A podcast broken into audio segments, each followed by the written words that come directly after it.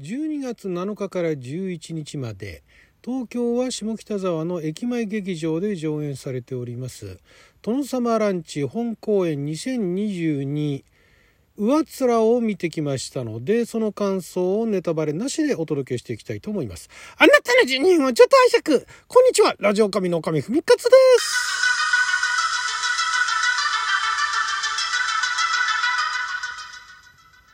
感激トークでございますけれども本当はね12月7日にね行きたかったんですけどね仕事の都合で今日になってしまいましていやまあこれはもう期待通りと言いますか初演がね2014年ですね。ですから今から8年前に上演した作品を、まあ、キャストが一部変わってるのかな私初演は見てないんですがであとまああの時代もま今に合わせて、えー、なんだったら来年の話かな。最終的にあ来年なんだって思ったんですけどもの舞台にしてで、まあ、本筋は多分ほとんど変わってないと思うんですけどまあこれがね、ま、8年前にこういう作品を出していたのかと。これがまあ何でしょう。本当面白くてですね、えーまあ、あの今回もともとこの「えー、殿様ランチ」という劇団は、まあ、板垣さんという方が主催をされていてで、まあ、普段主に脚本演出で、まあ、ちょっとあの出演されたりとかもしてたんですが今回のこの「上面」という作品は板垣さんががっつり主演で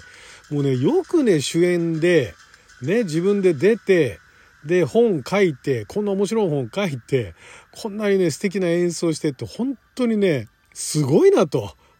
いう感じでね。でまあざっくり言っちゃうとすごいあの殿様ランチの私本公演はそんなに見たことなくてえー、映画？映画と映画つっていいのかなあれは。なんかあの動画のドラマみたいなのとあとは短編集とあとは本公演1本かな？どれも面白いんですけども、えー、そこら辺の私の中で共通している点としては淡々としてですね。淡々と会話していてで会話のそのセリフ自体もそのいわゆる舞台特有のセリフだとかあとはドラマや映画特有のセリフってあるじゃないですか。あの日常のドラマとかでもそんな日常でそんなあの会話するみたいなセリフがあったりするじゃないですかドラマだとかね映画だとかそこら辺は映画だからだとかドラマだからだっていうことで、まあ、あの見てる方も別にそこであのわざとらしさっての感じなかったりするんですけどもこの「殿様ランチ」の舞台って私が今まで見てきた「殿様ランチ」の舞台はどれもそのセリフ自体がそのなんか舞台らしいセリフっていうのがほぼないんですね。ほぼもうこういう会話日常でしてるよねっていうのばっかりなんですよ。なんだけれどもだからまあすごいあの突拍子もないセリフもなければあなんかあの何て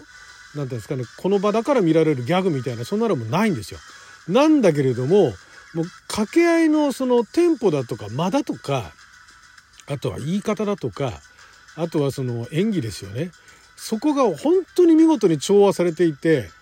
もうねあの本当に笑えるんですよ。で笑えるって言ってもあのそういう内容が内容っていうか、まあ、そういう日常会話劇みたいなものだからゲラゲラ爆笑するようなものっていうのはほとんどないんですけれどもでもねもうねニヤニヤニヤニヤが止まらないし何だったらやっぱりね笑っちゃうところがあるんですね。で今回この「上面」という作品は死を扱った人の生き死にをね扱った生まれて初めて死ぬっていうね。そういうあの何て言うんですかチラシの方にも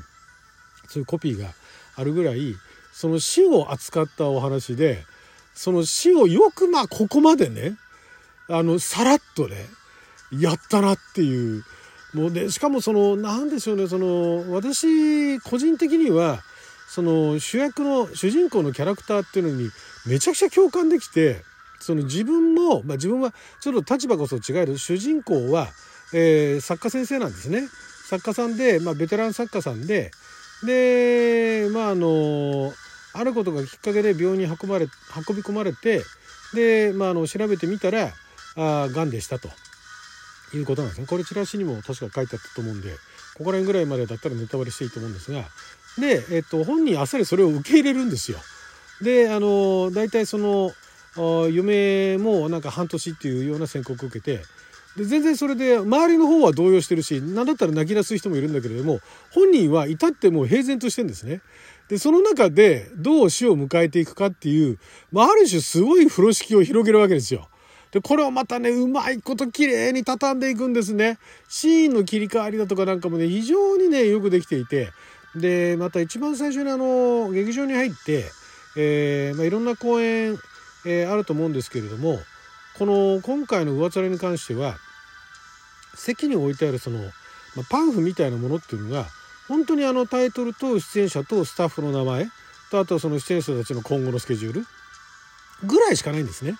なんだったらあらすじとかもないからあの全くそういうチラシとか何何も見ないで行った人なんかは何が始まるんだろうってで一応その、えー、紙のあの片側の方に、えー、そのキャストとそのキャラクターの名前とそのキャラクターの簡単なプロフィールっていうかどういうキャラクターなのかっていうのの説明はあるんですよ。で私もねあんまりねその事前に8年前のあの作品の再演っていうのだけは聞いてはいたんですがその8年前の作品も見てないしでほとんどあの予備予備情報というかね事前情報を仕入れずに、えー、その最初の渡されたものだけを見るとこういうキャラクターが出てくるんだなと。で知ってる人も、ね、全員が全員知ってる人ではないので、え、これ出てきて大丈夫かなと誰が誰だか分かんのかなってこれこのねそれぞれの結構結構細かい何ていうんですかね役柄みたいなものが書いてあるんですけどもえこれ役柄見てて分かるってだからっつってその役柄のね例えば肩書きだとかそのプロフィールだとかをセリフで説明したらもうすごい野暮なわけじゃないですか。でもそれ一切なしで会話だけでもうねそこにいる人たちの結構な人数いましたけど関係性というのが非常によくわかるんですよ。本当によくできたね本もそうだし演出もそうだし演者の方たちもやっぱりね実力がないとねここまでのことはできないんですよ。前からねあのこの殿様ランチの劇団員の人たちとあと客演の人たちっていうのはもう若い人も含めて本当皆さんね素晴らしい。もう見てて何でしょうホームドラマっちゃホームドラマのノリなんですよ空気感は。なんだけれどもなんかホームドラマでは見られない面白さで、まあ、感動ってなると、まあ、これは人それぞれかもしれないですけども、いや、これをね、このあの、令和のね、この時期にね、えー、見ることができて、えー、よかったなと。本当にね、前から言ってますけど、本当に面白い作品を見るとラッキーだなと。ラッキーだったなと、自分ラッキーだったなと思うんですが、今回も本当にラッキーだったなと。いや、これをね、見ることができて、本当に良かったなっていうぐらい、よくできてました。よくできてたって言い方もあれですけども、本当にあの、鉄頭鉄尾で、これね、これからご覧になる方、あの、後であの予約できるリンク、もうでも席が空いてるかどうかわかんないですけどね、結構あの人気の劇団ですから、空いてるかわかんないですけど、ダメ元で予約してみてください。ね、あの土日、まだ4ステあるんでね、残り4ステあるんで、えー、これ聞いて面白そうだなってあんまり私もね大したこと言ってないからそれでどれだけ面白いと思えるかどうか分かんないんですけども、え、行ってみてくださいで、えー、行くんだったらその開演の30分前から開場するんですね劇場が。でさらに15分前から、えっと、チケット販売。だから、えっと、ネットで予約だけ入れといてでその日見に行くって言って当日行って当日券を当日券っていうか、まあ、当日券になるのか。当日生産券ですね。を買うっていうことになるんですけれどもできれば早くから、えー、その30分前会場からあ会場時間30分待つことになるわけなんですけどもその30分間の間もラジオが流れてる体でそのなんかラジオ番組みたいな架空のねラジオ番組みたいなものを流してるんですそれもよくできてるんですよ。だからラジオトーク聞いてるね、ラジオトーカーの方たちなんかもね、ぜひとも、なんかそこら辺だけでもいいから、だけでもいいからさ、ですけども、聞いてほしいぐらい、その冒頭の客入れのラジオからもよくできてるし、でね、これこのままどうなってくんだろう？客入れこのままラジオでどうなってくんだろう？で、これがまたね、意外とね、意外とっていうか、あのああいう客入れの中でそういうラジオみたいな感じでね放送流すのっていうのは別に珍しいあの演出でもないんですけどもまたこれがねあの殿様ランチのねこのラジオがねちゃんとしたラジオみたいになってるんですね。あのなんか舞台のね本公演に引っ掛けてたとかっていうのをそんなに前面に出さないんですよ。なんだったらあの別の公演の話かなんかのなんか、えー、別のあの公演でやった時の話につながるようなあのお便りが届いていたりだとかそういったあの細かいね今までの殿様ランチ見てきた人たちにもサービスファンサービスもあるしで全然初めてって人にも楽しめるようななんかラジオが流れてるなみたいなねいう感じのあのそれを聞いてても面白いっていう。そこからねもうほんと作り込んでるというかそれをねあのすごいすごいもうもうお金かけてるとこにはかけてるなっていうような装置もあったりだとかなんだけども一切それを見てる側の方には感じさせない。もう当たり前のような至極もうごく普通なねどこかの誰かの日常のワンシーンを切り取ってんだよっていうような感じで見せてるところが本当に良かったですね。2時間ぐらいかな？14時間2時間なんですけどもねまだ見ていたいと。もうこの淡々と続くこの人たちの今後の生活が見てみたい。この人たちはこの後どうなってしまうんだろうかというところも含めて見てみたいっていうぐらいそれぞれのキャラクター結構な人数が出てるにもかかわらずそれぞれのキャラクターに、え、魅力を感じるし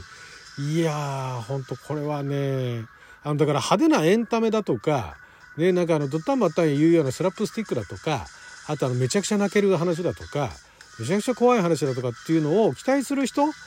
からするとちょっと何て言うんでしょうね何だろうなこの何も変わらないような空気はみたいな感じになるかもしれないですけど本当にこれは本当によくできてる、まあ、ある種ね大人のコメディっていうとまたなんかちょっと変な色がついちゃうんであんまりそういう表現の仕方したくないんですけれどもでもまああえて分かりやすく言うならあの大人向けのコメディですよね。